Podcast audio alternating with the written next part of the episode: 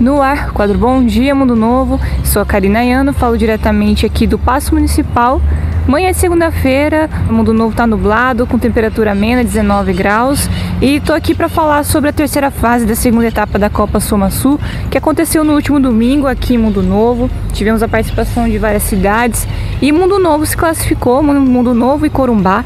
Mundo Novo ganhou o jogo pela manhã contra a Costa Rica de 2 a 0 e na parte da tarde Mundo Novo conseguiu vencer novamente, só que de 4 a 0, né, contra a Miranda. Então Mundo Novo e Corumbá se classificaram nessa segunda etapa e segundo o coordenador, o diretor de esportes de Otancharia, aqui de Mundo Novo, no dia 28 vai ter uma reunião aí com todos o pessoal da organização para definir quais serão é, as sedes aí para definir realmente essa Copa Soma Sul. Estamos próximo do final, lembrando que essa Copa Soma Sul já está acontecendo há alguns meses, já faz muito tempo, e é obviamente com a participação com o prefeito Valdomiro Sobrinho, que é o diretor de cultura, e também agora na Toca do Urso, no último domingo tivemos a participação da administração, né, vários secretários, é, várias pessoas prestigiando o evento e também participação da imprensa, TV Sobrinho, Secretaria de Comunicação Social presente também fazendo a cobertura do evento. É isso, nós ficamos por aqui. Esse foi mais um informe do Governo de Mundo Novo dentro do quadro